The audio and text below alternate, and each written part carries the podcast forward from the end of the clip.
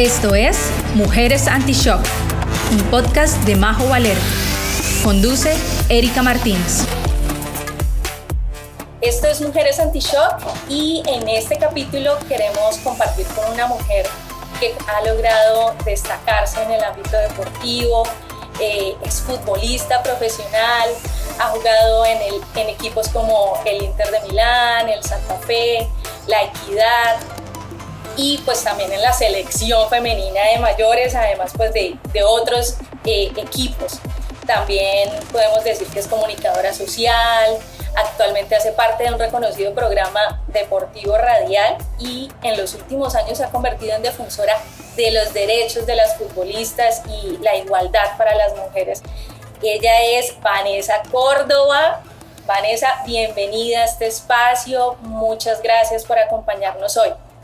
Erika, muchas gracias. Un saludo muy especial para todos los que nos están escuchando y es un gusto poder estar acá compartiendo con todas y todos ustedes. Perfecto. Vanessa, bueno, tú creciste rodeada de fútbol, viendo pues a tu papá jugar en diferentes partes del mundo, pero creo que no te gustaba mucho ese deporte. ¿Cómo, cómo es eso? Sí, yo, a mí me gusta ver el, mi relación con el fútbol como una relación amorosa. Em, todavía no acepto que sea mi pasión. Siento un profundo amor y cariño hacia otros deportes y cariños más grandes que el que siento hacia el fútbol. Pero bueno, quizás también hay una parte de mí que lo rechaza. Por algún motivo estoy en el proceso de descubrirlo. Pero sí, como dices, no, no lo quería, no, no, no, no lo veía como algo propio.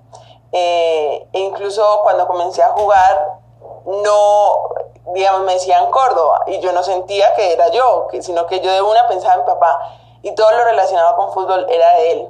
Y, soy egoísta, debo admitirlo, soy algo, algo egoísta y creo que por eso me, me daba como, me generaba tanto rechazo, pero también me gusta decir que lo tenía tan cerca que no lo vi, porque de verdad que el, el fútbol me, me abrió las puertas a, a, poder estudiar en Estados Unidos becada, a poder vivir el fútbol en distintas regiones, a darme cuenta que el fútbol mantiene de pie muchos rincones de Colombia olvidados y golpeados por la violencia.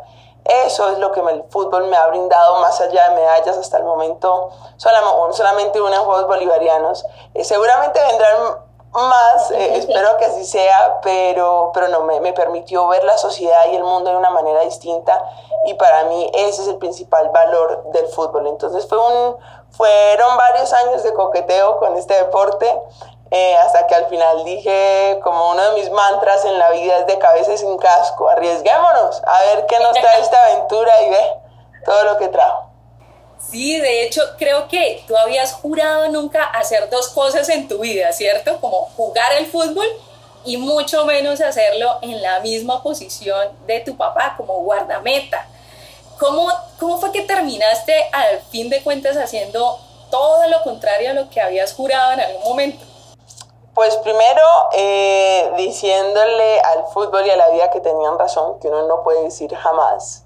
Eh, y segundo fue, digamos, de nuevo, cosas de la vida, me lesioné, me dijeron que mejor cambiara de deporte para cuidar mi, mi salud más adelante, que era el tema de la rodilla. Y estaba buscando un reto grande y dije, pues qué mejor reto que este. Sabía que me estaba montando en una vaca loca, pero no de este tamaño. Eh, pero de nuevo, ha sido un camino fenomenal. Eh, que solamente me ha traído sorpresas. Te digo, jamás ha sido aburridor, jamás, o sea, ningún día es aburridor en este mundo. Entonces, eh, ahí digamos. Has aprendido a disfrutarlo, a, encontrarle ese sentido. Sí, claro, y a encontrarle un sentido diferente. Me, me gusta creer que me atrevo a hacer las cosas de una manera distinta y empezando por el fútbol. Normalmente las personas que se dedican al fútbol, ya sea como entrenadores, preparadores físicos, directivos, futbolistas, comen, duermen y sueñan fútbol. Para mí eso no es sostenible, no es viable para Vanessa. Entonces, primero ser, o sea, el, el tomar la decisión de mirarme al espejo y decir, sí, Van, a ti no te apasiona el fútbol, porque claro, al comienzo decía, sí, el fútbol, el mejor deporte, pero internamente estaba haciendo un luto con dos deportes que amo. Entonces fue rechazarlo y rechazarlo y rechazarlo, hasta que dije, no, suficiente, y me tomó como dos años decir, ¿saben qué? No, no me apasiona. Y la única que lo supo desde el comienzo y me lo decía y me daba rabia cuando me lo decía era mi mamá. Eh, qué, hasta que te decía ella? Eh, no, me decía, Vanessa, usted, bueno, ella me lo decía, a usted no le gusta el fútbol. Y yo decía, no, a mí sí me gusta, me apasiona. Y el rollo es que sí me gusta, pero no me apasiona, sino que despierta otros lados en mí que me llenan. Entonces, aceptar eso como futbolista profesional, como mujer futbolista, que tenemos que estar reivindicándonos todos los santos días, pues fue súper complejo porque salirme del molde en el que ya en sí muchos tenemos que encajar para poder entrar a este mundo. Entonces, decir, levantar la mano y decir, no, yo no lo voy a hacer de esta manera, no sé cómo lo voy a hacer, pero este no es el camino para mí, requirió de ser muy sincera, fiel a mí misma y también de no decir como que, ¿sabe que Si voy a hacer esto, más bien lo disfruto y no lo sufro, entonces venga, hagámoslo de esta forma.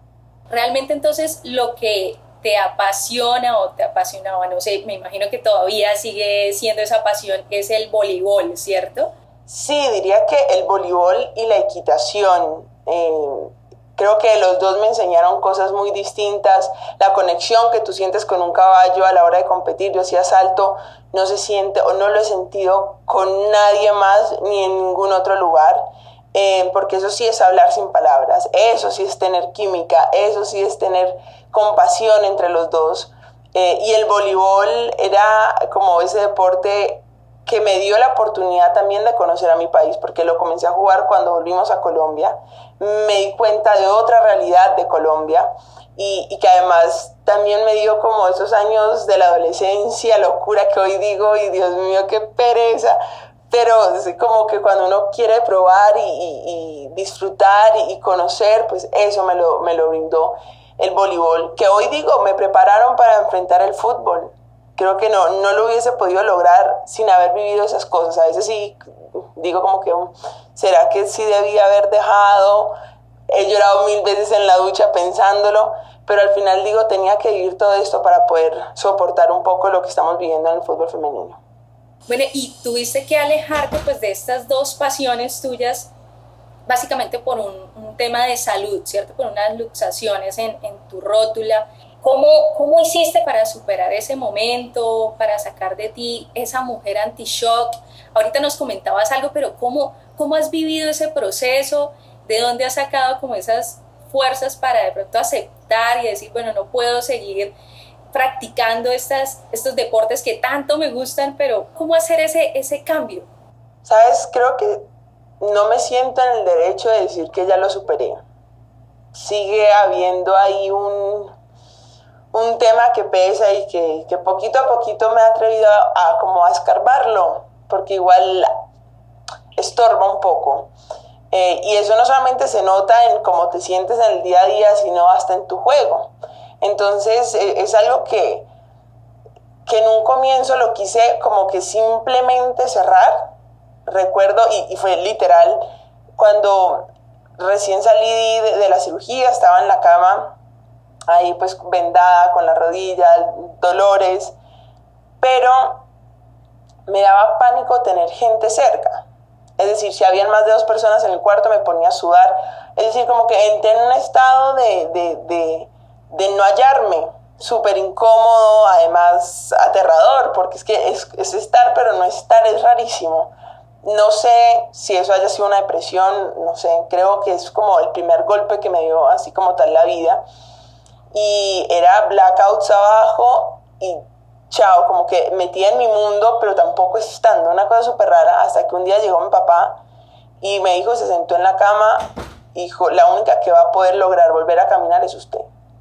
Usted verá si sigue acá quedándose, bajando los, el blackout, llorando, lamentándose por algo que usted ya no puede cambiar. Usted verá, si quiere jugar fútbol, excelente. Si no, excelente. Pero sea lo que sea, se tiene que parar de esta cama a seguir trabajando. Obviamente en un tono mucho más fuerte. Obviamente, pues no gritando. Mi papá y mis papás tienen una forma muy particular de regañar y es que te echan esos discursos que uno se siente el peor ser humano del planeta. Pero sin alzar la voz. Sin alzar la voz, exacto. Entonces, pero pues prácticamente me dijo eso y claro, el momento obviamente llorando y todo el rollo, pero pues me senté y dije, pues sí, La que tiene que hacer terapia aquí soy yo, aquí todo el mundo está caminando, todo el mundo sigue con sus vidas, el mundo no se para porque tú te pares, el mundo sigue, la vida sigue. Entonces dije, no, pues hagámosle em, a llenarse de valentía de donde quizás no, no la ves. Creo que eh, hay una, hay una expresión en inglés que dice show up y es prácticamente llega, preséntate. Que hay una audición, no sé cómo lo va a hacer, preséntate. Cuando debuté con la selección no tenía idea cómo lo iba a hacer, pero llegué, me presenté, me paré en el arco y saqué el arco en celo. ¿Cómo? No sabemos, porque a veces planeamos, las cosas no salen, pero el hecho es, es presentarte e intentar por lo menos hacerlo. Y esa fue un poco mi meta. Y eso obviamente no significó que de ahí en adelante fue pues la línea recta. No, hubo un montón de retrocesos, un montón de arrepentimientos, pero el tiempo no para y uno tampoco no para. Uno sigue aprendiendo y sigue creciendo y día a día uno lo, lo va notando y hay días que uno dice simplemente hoy no fue el día. No importa, mañana lo vuelvo a intentar. Y nos enseñan que no nos podemos rendir, y es que te somos guerreras, y es que no, yo me he rendido un montón de veces, incluso ayer me rendí, dije, no más, yo no quiero esto más. Y solté la toalla, apagué el mundo me senté a ver series, a hablar con mi familia, todo. Hoy a las 7 de la mañana me sonó la alarma y dije, bueno, sigamos entrenando. Y pasó algo. ¿Y por qué te rendiste? Ay, no, porque es muchísima frustración la que se siente desde que uno ya tiene que luchar como uno, como deportista, es decir, mejorar su rendimiento, que eso es todo un proceso también. El tema social de las mujeres en el fútbol y ya el tema directivo de quienes toman las decisiones en pro o en contra del fútbol femenino en Colombia es una cosa que nosotras no controlamos, que yo personalmente no puedo controlar. Y eso es muy frustrante porque me afecta a mí, afecta a mi desarrollo profesional y afecta a un montón de gente también. Y no lo tratan de esa forma, con esa responsabilidad. Entonces es súper frustrante. Y junto con Manu, Manuela Costa, que es mi full partner en todo esto, que sin ella tampoco lo estaríamos aquí hoy, decimos, hay días que simplemente uno bota la toalla y dice, ya, hasta aquí fue, pero no, no pasa nada, no pasa nada en decir, hoy me rindo, no pasa nada, merecemos rendirnos. Ya, y se acaba, uno come, cena, se acuesta a dormir y al otro día se levanta. Y hoy podemos quedar campeonas del mundo, pero esta noche cenamos, dormimos y al otro día me levanto a desayunar a seguir trabajando. O sea, bueno, ayer te rendiste, pero hoy te levantaste y cogiste otra vez esa toalla. Tal cual, tal cual. Genial, no, Vanessa. Y bueno, tengo entendido que, bueno, nos contaste ahorita que fue tu papá básicamente quien, quien te llevó como a, a probar con el fútbol, que de alguna manera como que te lo insinuó. Cuando él te sugirió eso, él te dijo de pronto que fueras arquera o te dijo, te dio alguna opción. ¿Tú qué pensaste cuando, cuando de pronto él, él te mostró el fútbol como esa posibilidad para superar ese episodio en tu vida? Pensé que estaba loco, incluso me enojé. Fue justo, a ver, cuando me lesiono, listo, fui a terapia en cosas de la vida. Yo comencé a hacer mi, mejor dicho, el médico que me revisó cuando me lesioné, porque yo ya había tenido esta lesión antes, es el médico de la equidad, Cristian Quiseno. Pero en ese entonces, yo nada que ver con fútbol, yo iba como voleibolista. Eh, cuando me lesiono todo, estoy en las terapias, estoy yendo y fue como al mes de, de estar en terapia que mi papá me dice, pues vale, ¿por qué no intentas tapar? Y dijimos, o bueno, decidimos que tapar más que todo porque, o sea, mi fuerte no son los pies. Mi equitación, las manos. Voleibol, las manos y ahora entrar a los 16 años a un deporte que todo el mundo lleva practicando 10 años con los pies, pues no iba a ser muy fuerte. Además, el voleibol tiene cosas muy similares al arco. David Ospina fue voleibolista, mi papá fue voleibolista. Además, mi abuela y mis tías abuelas fueron selección Valle, selección Colombia voleibol. Entonces, eso también estaba ahí en la sangre. Le dijimos, no, pues querían reto grande, decidí hacerlo, cuando llegó al otro día a la equidad a terapia, ve qué vale, ¿cómo vas? ¿Cómo te sentiste ayer?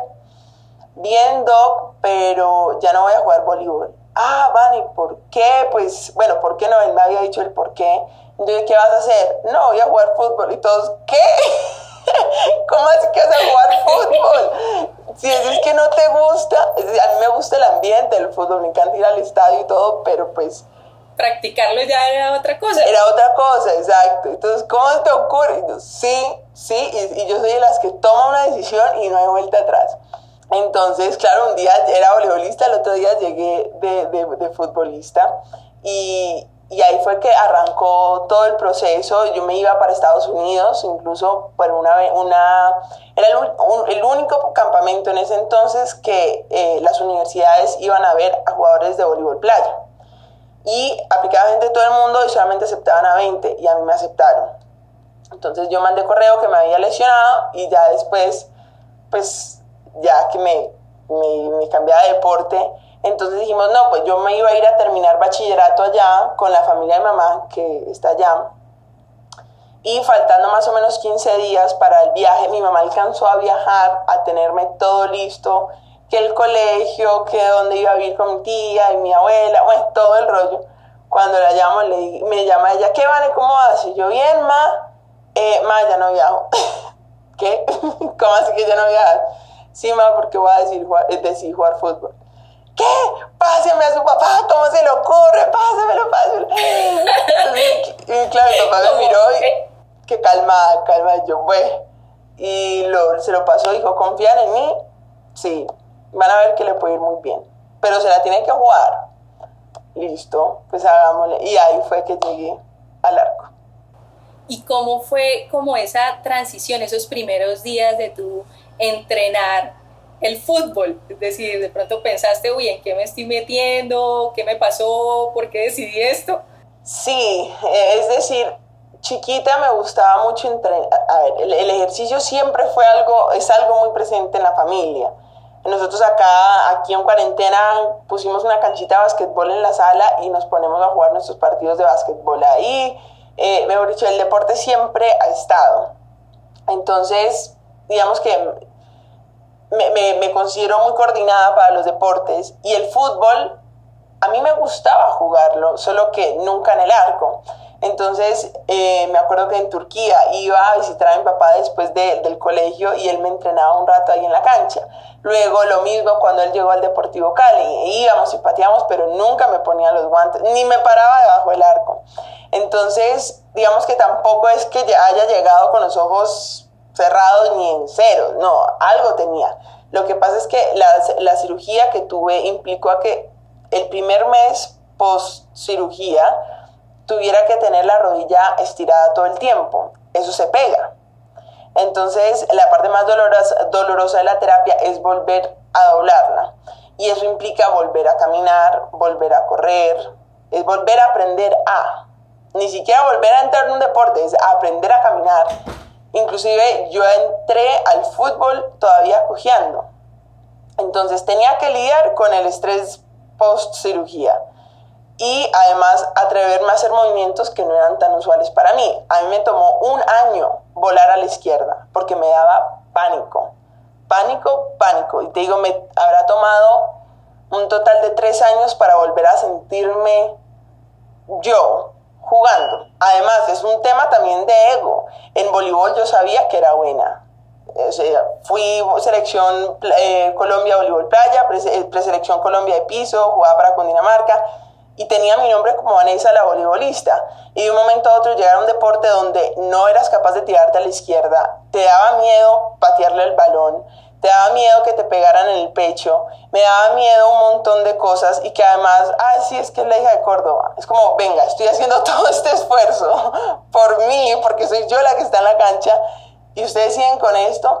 Entonces fueron muchísimos, muchísimos cambios que, que tuve que, que, que, afrontar y todos los cambios y las nuevas oportunidades traen consigo un nivel de luto.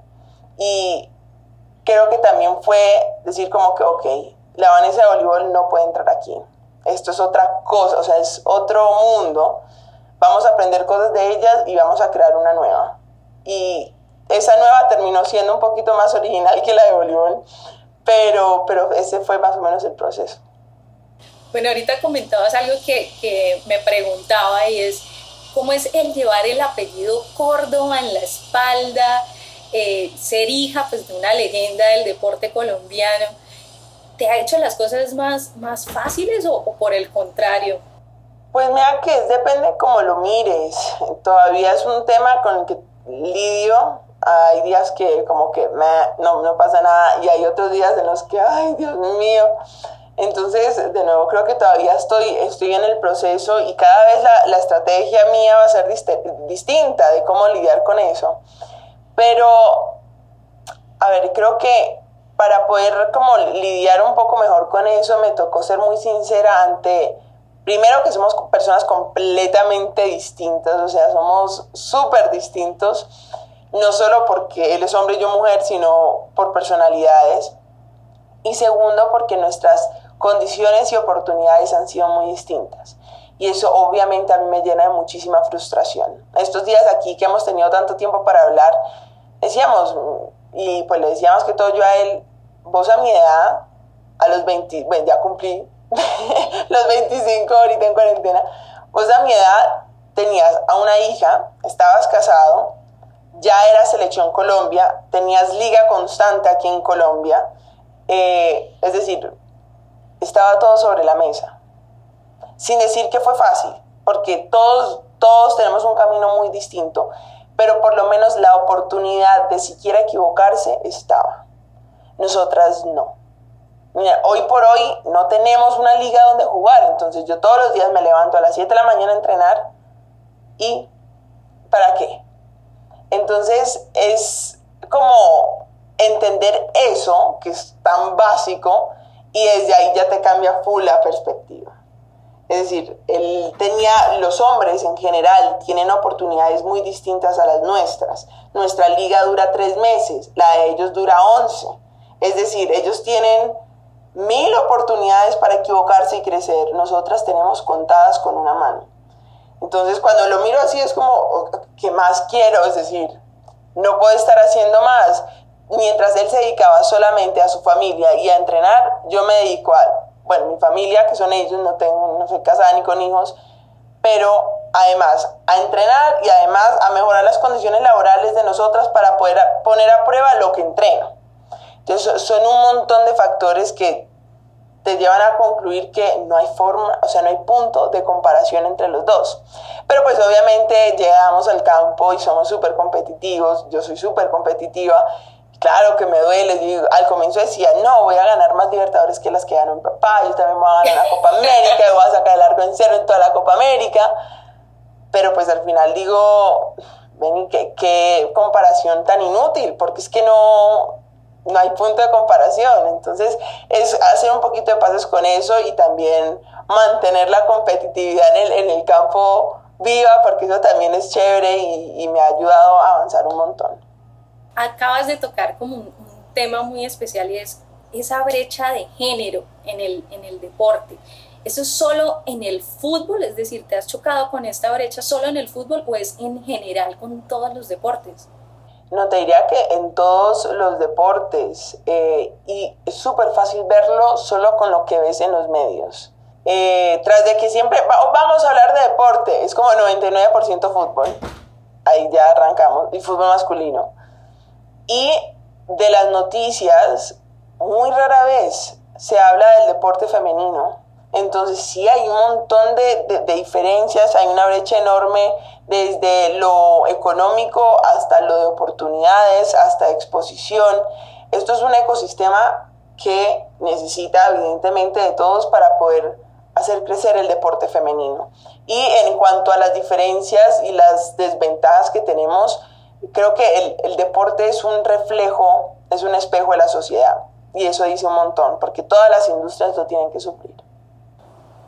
Y, como mujeres y bueno, tú como deportista, ¿qué se puede hacer como para, para hacer frente a esa brecha y para que podamos lograr como esa, esa igualdad y decir, no, o sea, sí, soy mujer, soy deportista y, y estoy en las mismas condiciones, no, no nos midan de maneras diferentes, no nos limiten. ¿Qué podemos hacer?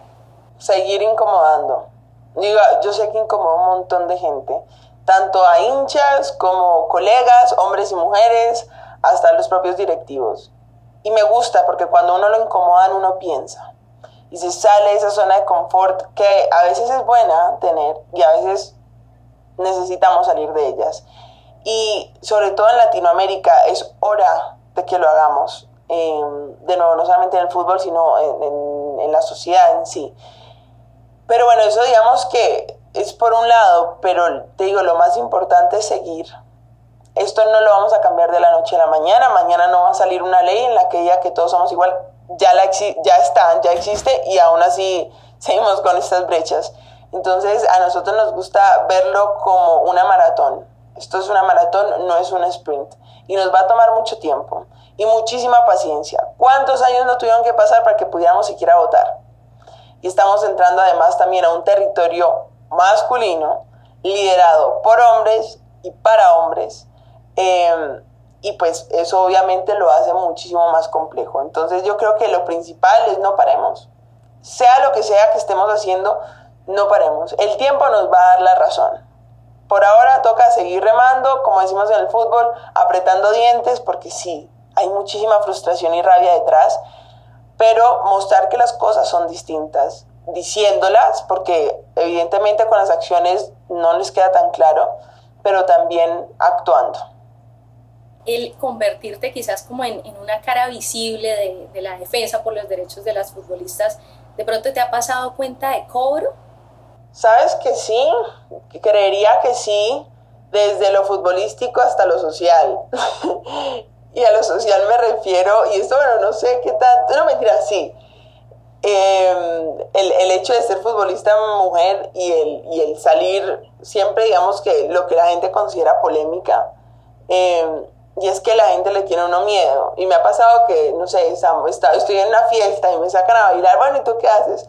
No, soy futbolista. Ah, ok. ok. ¿Y qué has dicho? No, aquí el tema del fútbol femenino. Ah, tú eres la que sale hablando. Sí ah, bueno, se acaba la canción, ¿tú crees que me vuelven a sacar a bailar? o es que bailo muy mal, no sé. y también está en el tema deportivo que seguramente hay clubes que les da miedo contratarme porque pues dirán que pues, algo a destruir al mundo todo el mundo. Y la verdad es que pues si piensan eso es porque no me han escuchado. Eh, pero bueno, no, no todo el mundo está en la obligación de escucharlo a uno. Nadie está en la obligación. Y, pues ya en lo deportivo, yo la verdad no me explico cómo salí la selección para Juegos Panamericanos, pero bueno, el técnico tampoco me tiene que dar explicaciones, ni le tiene que dar explicaciones a nadie. Y como digo, con el tiempo las cosas se van poniendo en su lugar y, y, van saliendo las respuestas que uno busca. O a veces no, a veces no las necesitamos, pero esa es, digamos, una sensación que yo sí tengo. ¿Consideras que parte de, como una razón por la que quizás no has podido estar o hacer parte de esa selección eh, ha sido como por esas denuncias que quizás has liderado, porque estuviste, por ejemplo, en, hiciste parte de la denuncia de los vetos que las mujeres sufren en el fútbol, eh, obviamente también te has pronunciado con el tema de, del acoso sexual, pero ¿crees que en parte eso ha influido? Sí, es que la verdad no, no veo por dónde más, aparte de lo deportivo que te digo personalmente, mi conciencia está tranquila, eh, porque Panamericano sucede después de las denuncias. Pero mis otras compañeras que sí estuvieron en las denuncias, sí estuvieron en Juegos Panamericanos. Lo que pasa es que ellas ya habían tenido más minutos en la selección, entonces tampoco es que tuvieran argumentos para decirles no. En cambio, yo no tenía los argumentos deportivos visibles para decirles, venga, ¿por qué no me llevaron? Es decir, eso es una vaina que queda entre el cuerpo técnico del momento y yo, y mi, y mi conciencia. Entonces, es muy difícil saber y decir, fue por eso o no. Él puede, el técnico puede salir a decir, no, Vanessa, es que Vanessa es mala jugadora, ella no me rindió lo que necesitaba y por eso no está. ¿Y quién le dice lo contrario? Nadie. Entonces, tampoco es que yo pueda salir a decir, me vetaron. No, no tengo, o sea, no tengo pruebas. Entonces es una de esas que, yo digo, injusticias que toca tragárselas callado y, de nuevo, y confiar que en su momento, por lo menos si no se va a cuestionar la decisión ahí, el día que vuelva a tener esa oportunidad, la gente no dude el por qué. Y Vanessa, ¿qué es lo que te motiva de pronto a continuar quizás siendo como esa activista por los derechos de, de, las futbolistas, sabiendo pues que eso puede tener implicaciones pues en, en tu carrera profesional? Para eso hay dos discursos, el bonito y el completo. Y el, el bonito es, es para una mejor profesión para todas, para las generaciones que vienen, tengo pues la linda fortuna de, tener a mi papá acá que, me dice, sí, Vane, los, lo que uno haga es buenísimo y que saques el arco en cero, los números te acompañan, es muy, muy, muy positivo. Pero de nada sirve ser el mejor del mundo si no dejas nada, porque en dos años va a salir alguien mejor que tú, inevitablemente. Pero si no dejas una huella positiva, entonces, ¿para qué? Aquí yo siento que mi vida deportiva ha sido al revés. Creo que me estoy atreviendo a dejar una huella sin siquiera poder dar el primer paso mío. Eh, y es un poco arriesgarse y ve, ya veremos si se da o no se da, pero creo que la versión completa de ese discurso es la hago por los demás, pero lo hago por mí porque yo sí quisiera poder gozar de una liga, yo sí quisiera poderme retirar algún día acá en Colombia y decir, pucha, llegamos de tener una liga de dos meses a tener una liga de once meses con estadios llenos, con condiciones laborales dignas, porque yo lo quiero disfrutar. Y sonará un poco egoísta, pero es que, es decir, somos seres humanos y tampoco podemos estar dando, dando, dando sin querer recibir algo. Entonces, sí, lo hago por todas, pero también lo hago por mí. ¿Y qué ha cambiado de pronto hasta ahora en, en este tema, pues de, hablando específicamente del fútbol? ¿Qué has podido ver? ¿Se ha cambiado en algo? ¿Se ha logrado alguna transformación? Sí, que nos miran con otros ojos y otros ojos con los que nos miraban a nosotras antes y con otros ojos con los que miraban a los futbolistas en general. Yo creo que las directivas que tenemos hoy en día se dieron cuenta de que son un grupo de jugadoras con las que se sientan en una mesa redonda con ellos, no en una que ellos allá arriba nosotros acá, no. Venga, tenemos roles completamente distintos y los respeto 100%. Lo respeto a usted así tal cual como respeto a la persona que nos arregla las canchas todas las mañanas. Usted es el que toma las decisiones, venga, sentémonos, porque algo no nos está fluyendo. Si las cosas estarían bien, no los molestamos, sigan haciendo su labor pero evidentemente aquí en Colombia el fútbol está mal. Y sí, uno juzga, pero también venga, nos estamos sentando con ellos, busquemos soluciones. Entonces se encuentra con un grupo de mujeres que dicen, esto está mal, venga, esta es una posible solución. Y eso cambia mucho la perspectiva de nosotros. Hay, hay una frase que me gusta mucho que, que les, decía mucho Pacho Maturana a los jugadores de, la generación de mi papá, y era, tenemos que cambiar el status quo del futbolista. Y creo que eso es lo que medio estamos comenzando a lograr con nosotras. Y también estamos logrando que, que las mujeres se animen a jugar. No, no se quedó como el movimiento dentro de las futbolistas, sino en general. Y, y, de nuevo, yo creo que si cambiamos algo en el fútbol, vamos a cambiarlo paulatinamente dentro de la sociedad. Antes teníamos a cinco jugadoras con contrato por equipo. Este año, por una liga de ya veremos cuántos meses, tenemos la certeza de que el 100% de las jugadoras inscritas van a tener contrato profesional. Eso también es un paso grande. O sea, ha valido la pena. Sí, sí, quizás no, no, no, esos cambios no han llegado a la velocidad que quisiéramos, pero han valido la pena. Bueno, Vanessa, ya para finalizar de pronto, no sé qué mensaje eh, podrías dejar para esas mujeres que nos están escuchando que lo están haciendo súper bien. A veces creo que, que, buscamos eh, esa retroalimentación externa y no la encontramos y eso genera un montón de dudas. Pero no, al final del día vale la pena decirnos, lo estamos haciendo bien. Sigamos por aquí, nos va a tomar tiempo, quizás daremos un par de pasos hacia atrás, pero no importa, sigamos que, que, lo estamos haciendo bien y de verdad que lo estamos haciendo bien. El rol de la mujer está cambiando en nuestra sociedad de nuevo, nos va a tomar tiempo, hay que tener paciencia, pero ahí vamos, ahí vamos, así que para adelante. Vanessa, muchísimas gracias, nos encantó tenerte pues en, en estos minutos, poder escuchar tu historia, poder recibir esos mensajes que, que seguro pues van a dar un, fruto en cada una de, de las mujeres e incluso hombres que, escuchen pues este, este podcast. Esperamos seguir compartiendo de pronto más adelante contigo.